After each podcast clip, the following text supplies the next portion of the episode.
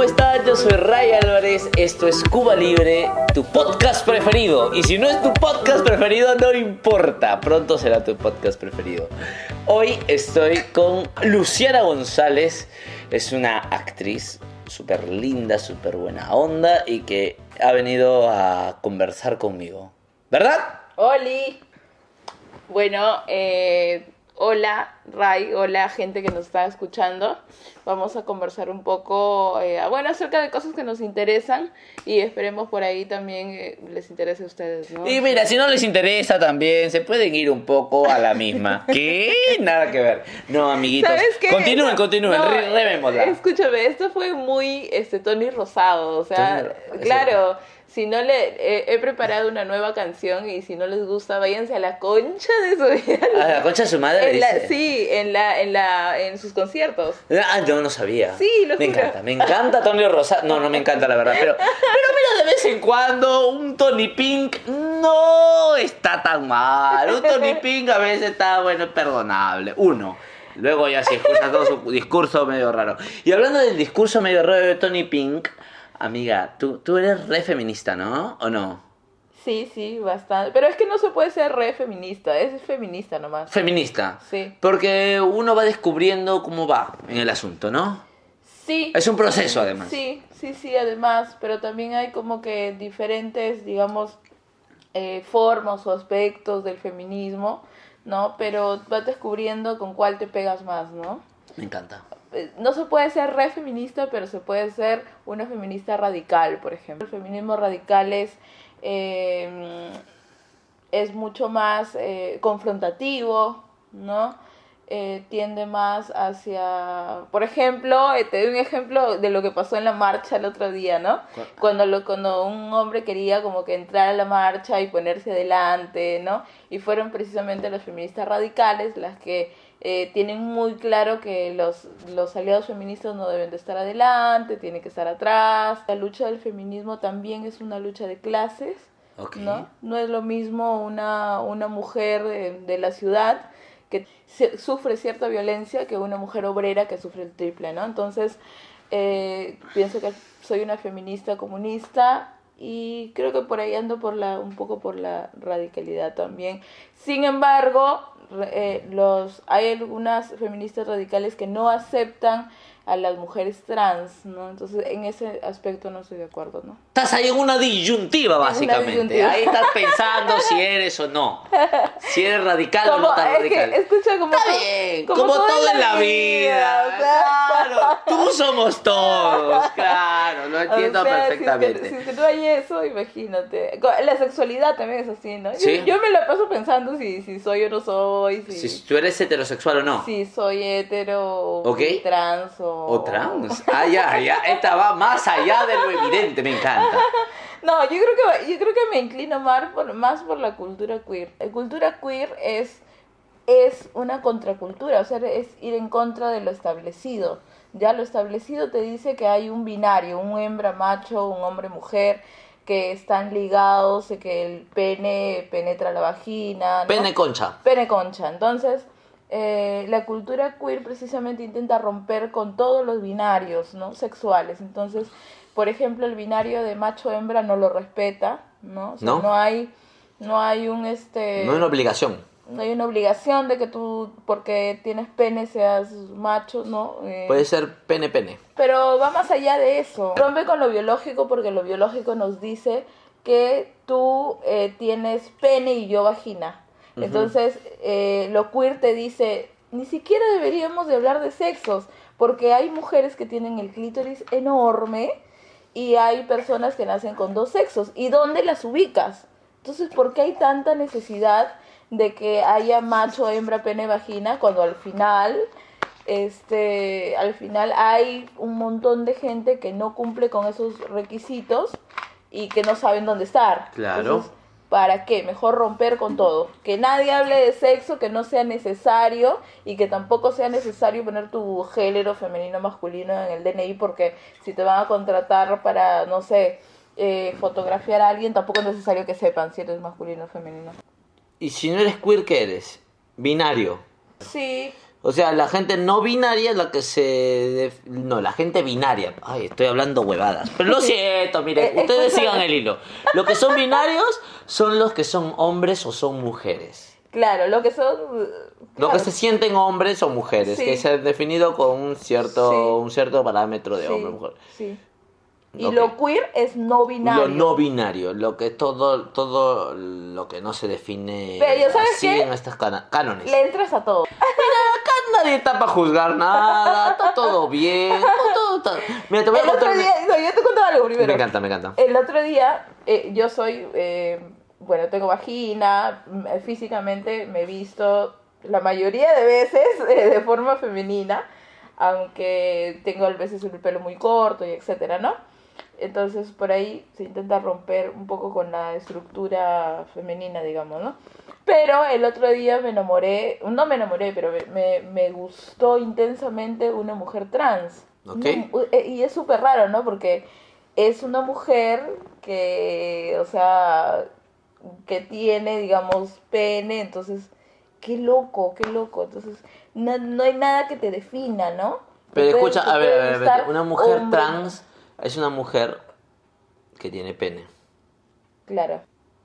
O sea, O eh, sea, estoy entrando en un pequeño conflicto. o sea, ¿qué interno. soy? O sea, ¿qué soy? O sea, ¿qué te gusta? a- o sea, ahí, ahí, ¿qué sería? Sería una Claro, mujer eres queer. heterosexual. Claro, entonces soy queer, mejor le entro a todo y ya está. Ah, Bueno, bueno, ¿y eh, abordaste ese tema? ¿Le hablaste y todo? Sí, claro, la invité a salir y eso. Supongo que fue un poco extraño para ella porque es difícil que una mujer eh, femenina, ¿no? Digámoslo así, este, aborde a otra mujer trans, ¿no? Pero sí, la- lo hice, le ¿Te atracó? Decidió, sí, Eh, dijo, ya, qué bueno, qué bien, qué rico. Ella es heterosexual, le gustan los, los machos, le gusta el pene, entonces no me hizo ¿Quién sabe? Y era bisexual. Le entraba a todo. Mm, podría haber. A todo. Porque mira, en este mundo, a esas alturas, uno tiene que... Uno tiene que entrarle a todo por el todo, porque si no, después termina... Más- ter- ter- más solo que- Termina más solo que la una, como No, dirían los aparte, españoles. Yo creo que es el futuro, ¿sabes? Creo que en el futuro no vamos a hablar de, o los jóvenes que vienen en las futuras generaciones ya no van a hablar, pues, de, de la identidad a partir del sexo, ¿no? Creo que va a ser lo último en lo que van a pensar. Está bien, está bien, porque... Eh, Yo eh, creo que es la evolución humana. A mí me parece algo bien bacán, ¿ah? que es un poco puro el hecho de pensar, de pensarnos no por nuestra pichula o, o nuestra conchita, sino por pensarnos en nuestro ser, en nuestra alma, en lo Claro. que tenemos ahí.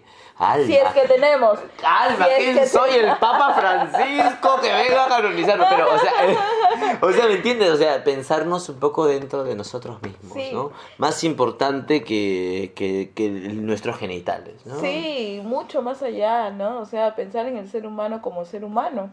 Aparte, la identidad, nos han vendido un concepto de identidad en el cual debes de definirte. Y la identidad es algo que se va, tiene su proceso y de repente nunca te sientes idéntico en la vida. O sea, ¿por qué tienes que definirte y tener algo como muy sólido cuando a lo largo de tu vida te das cuenta que no eres el mismo a los 29 que a los 15 Ajá. y ni a los 50 que a los... ¿Por qué tendría que ser sexualmente también? Sí, sí, sí, sí, sí, tienes razón. Entonces, ¿de qué estábamos hablando? Del feminismo. Ah, nos hemos ido por un tema LGBTIQ. Deberíamos haber invitado a Sasha de Drag para que venga a conversar sobre esto. Pero estábamos hablando. Deberías, deberías. Otro día te invitamos, Sasha. Aparte es súper linda, ¿no? Sasha. No sé quién es Sasha de Drag. Yo lo dije porque el nombre me suena, pero la Sí, verdad que, para ser sincero, no me acuerdo guapa. Bueno, pero hablamos del feminismo. ¿Tú eres feminazi? Porque ahí esta huevada. A mí me encanta el término. A ti te encanta el término. Sí, porque hay feministas que no les gusta el término. Claro, obviamente, y, y creo que está bien hacerles el pare, pero apropiarnos siempre de, la, de las palabras Despectivas. despectivas y hacerlas nuestras, yo me vacilo con eso. Me yo en verdad me vacilo mucho. A mí me encanta decir, sí, soy feminazi. ¿Eh? Si, pu- si pudiera, te haría jabón. Pero no, pero no Pero puedo. como no puedo, tengo un pequeño respeto hacia el ser humano, digo, no te puedo hacer jabón. Sí, todavía. Entonces, si algún día pasa, estoy segura que serías el primero en mi lista, pero, Ah, pero en ese momento todavía no, o sea... ok, ok. Ah, yo me divierto mucho, igual que cuando, por ejemplo, ah, hubo un colectivo que me pareció bastante interesante en Chile que se apropió de la palabra despectiva es maricón, ¿no? Maricona. Y comenzó a utilizarlo para definirse a partir de eso. Yo tenía una amiga, te voy a contar, tengo una amiga española con la que viví unos meses allá en, en Buenos Aires, en Argentina, y este, que su, tenía su colectivo que se llamaba Feminazis. ¿Ya? Y fue la ¿Qué primera pasa? vez eh, que, me, que, que, que, que me, me, me extrañó al inicio. Le dije, pero feminazi, nazi. ¿No te parece ofensivo? O sea, ¿no te parece ofensivo? ¿No te parece que estigmatiza a la femi- al feminismo? Y me dijo, pues justamente eso es lo que queremos. Apropiarnos de estos términos que intentan hacer, reducir y denostar nuestro, nuestra lucha. Yo te pregunto una cosa, ¿por qué es importante que, sea, que las mujeres sean feministas? En estos tiempos, ¿por qué carajo es importante que Lady Guillén sea feminista? Que Arlette Contreras sea feminista. No sé si Lady Guillén es feminista. Mira, Lady, si no eres feminista, no sé. Deberías. Deberías. Pero ¿por qué? ¿Por qué?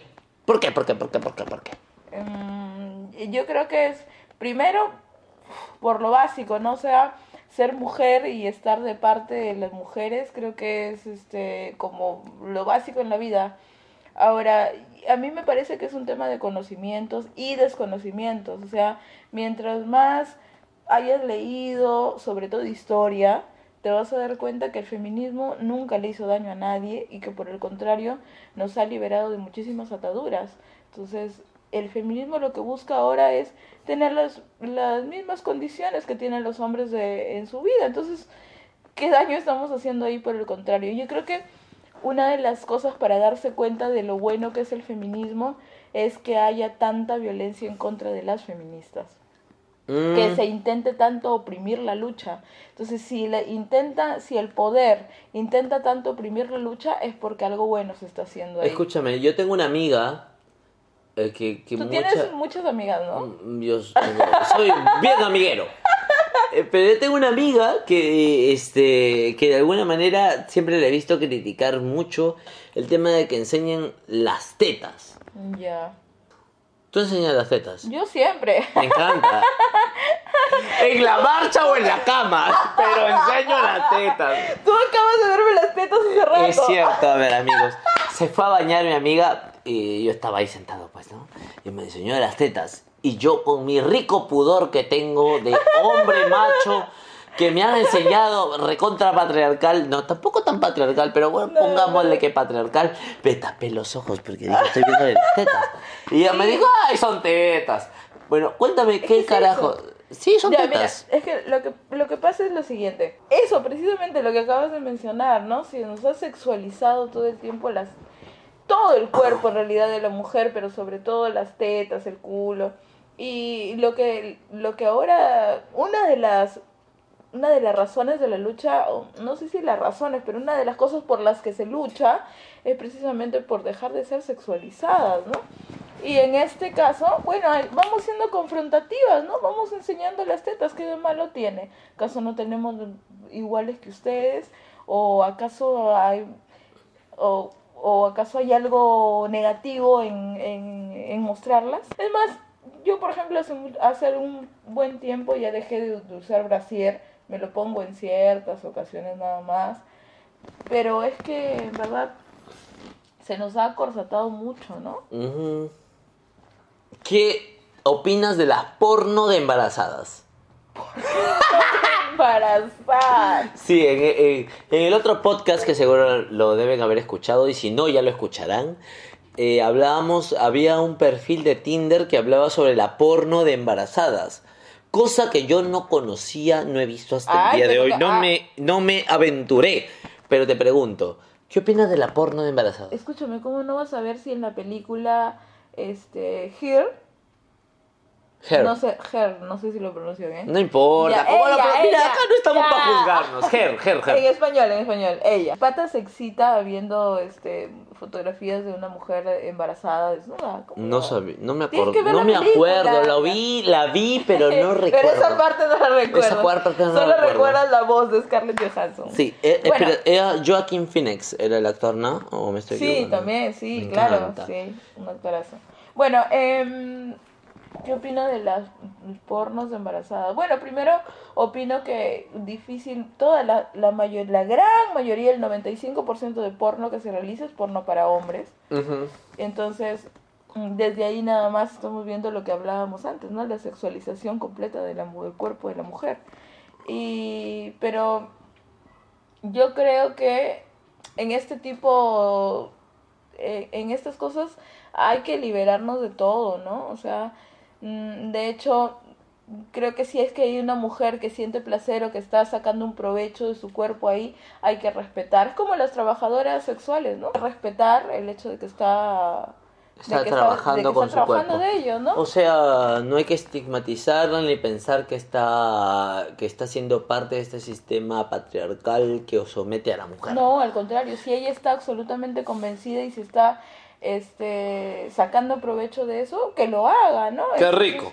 Sí, sí, sí, total y absolutamente. Escúchame. ¿Y por qué habría, o sea, hay un, hay un fetiche en cuanto a las embarazadas, pero ¿por qué habría yo de sentirme mal ser una mujer embarazada que tiene sexo?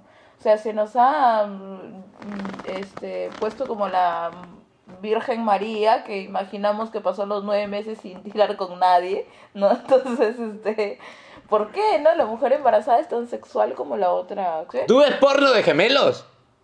De gemelos, sí. Veo ¡Ah, me encanta! Veo porno de chivolos, o sea, chivolos futbolistas de 20 años, 25. Ah, bueno, bueno. No de los de 15, por No, favor. Hay tener- pedofilia. Claro, hay que Por tener límites, favor. Lleven la presa. No todo es bueno en la vida. Entonces, este. Sí, o sea, no nos estigmatizan, pues, ¿no? Nos ponen en, una, en un solo lado. Pero igual siento que el porno está dirigido bastante a- para, para los, Para los hombres. machos, sí. Para los hombres. Algo que me pareció interesante que leí el otro día en el post de, de un amigo es cómo eh, se les paga menos, por ejemplo, a la, a la actriz porno que al actor. Ah, sí. Sí. O se le paga menos al actor porno que hace de pasivo que al actor porno que hace de activo. Claro. Imagínate, o sea, eso es machista, o sea, que cuán, cuán importante ahí es penetrar, ¿no? O sea, tener el falo. Oye, hoy y una última pregunta, ya para terminar, porque estamos remándola demasiado. Eh, Los hombres, ¿somos feministas o no? ¿Tú qué piensas? El piensas? feminismo, el feminismo es, es un pensamiento, una filosofía, y creo que todos podemos este, eh, tener el pensamiento feminista o, o adoptar el pensamiento feminista.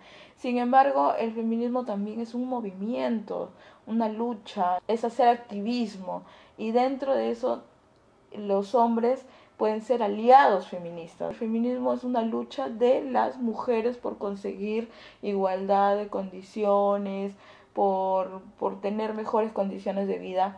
Entonces, en esa lucha, pues, ¿qué hacen los hombres ahí? Los hombres pueden ser aliados. Y desde, desde el aliado feminista, interrogarse, interpelarse entre ustedes mismos las masculinidades tóxicas que se están viviendo. Pero ayudarnos a nosotras o decir, lo que pasa es que pasa mucho de que vienen con esto de, oye, soy feminista, yo te voy a decir cómo hacer tu lucha.